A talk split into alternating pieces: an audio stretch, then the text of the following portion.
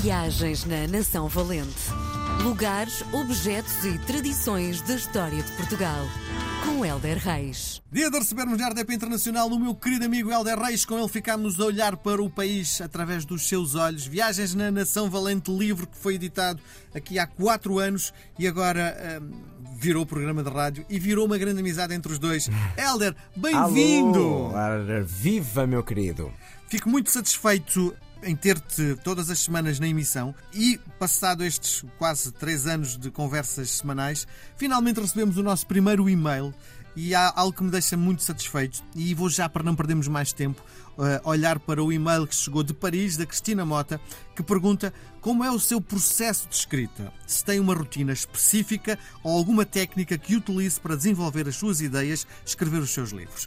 Para já, olá, viva, bem-vindo! Obrigado, olha, obrigado à Cristina e lançamos o apelo. Todas as pessoas que queiram falar connosco são bem-vindas e uh, estes e outros temas podem perguntar à vontade e até dar sugestões. Fica a dica. Isso. Eu não tenho uma metodologia propriamente dita, o que eu tenho é. Eu vou tendo ideias e depois começo a concretizá-las, e aí sim a minha metodologia é escrever todos os dias. De resto, sou um observador, vou vendo coisas que gosto, ideias que gosto, coisas que eu nunca escrevi e gostaria de escrever. Hum, pronto, isto é, faz parte de mim como observador, para escrever ou não escrever. Portanto, depois pode dar é qualquer coisa em palavra.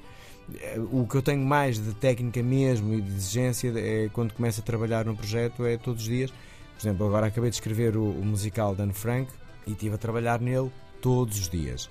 Uh, e que era a melhor forma que eu tinha de não me esquecer, de, de ter as mesmas. Uh, uma continuidade de ideias, de narrativas, não repetir palavras, não, não repetir emoções.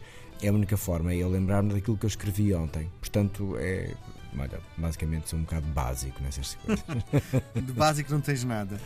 Bom, meu querido, o que é que nos trazes hoje? Mudámos um bocadinho a rota das nossas conversas, não é? Uh, na, bom, na verdade vai ter sempre coisas e objetos e uh, circunstâncias que criam uma viagem pela nação valente. Mas uh, eu nos próximos tempos gostava de falar de algumas pessoas por um motivo, e eu vou falar disto em todos os programas, que é pensem quem é a vossa referência quem é que vocês olham e, e, vos dá vontade ou de ouvir ou de replicar, ou então de se tornarem pessoas diferentes para melhor, se possível, a partir do que aquela pessoa faz, diz ou fez. Ou então simples curiosidades relativamente a algumas pessoas que ficaram marcadas para o resto da história e nós nem percebemos porquê.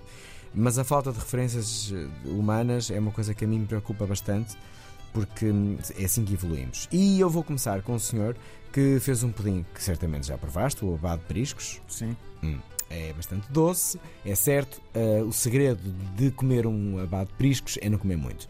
Uh, vai adorar vai-lhe apetecer mais, mas não faça isso. Como uma fatia, metade de um pudim normal, eh, usufrua uh, e não repita, porque vai adorar. Se repetir, uh, vai enjoar e não vai gostar.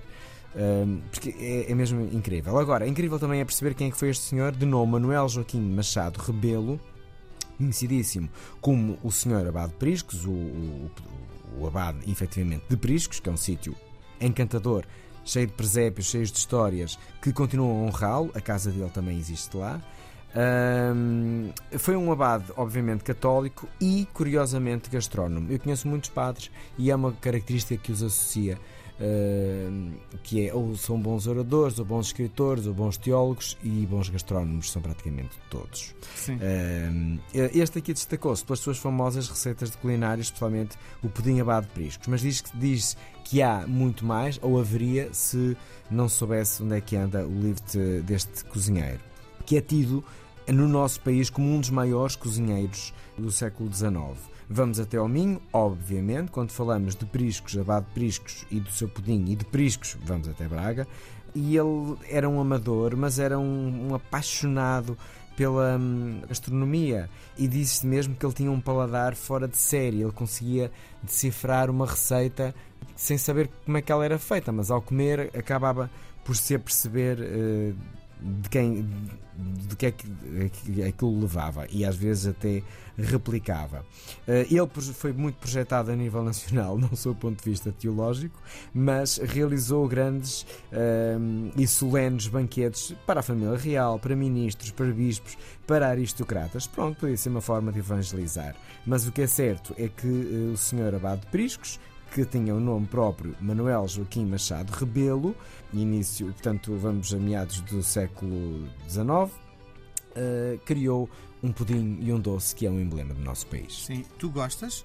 Gosto na dose certa, Pois. mas é incrível, tem uma textura impressionante. Eu acho que a dos pudins tem a textura mais singular.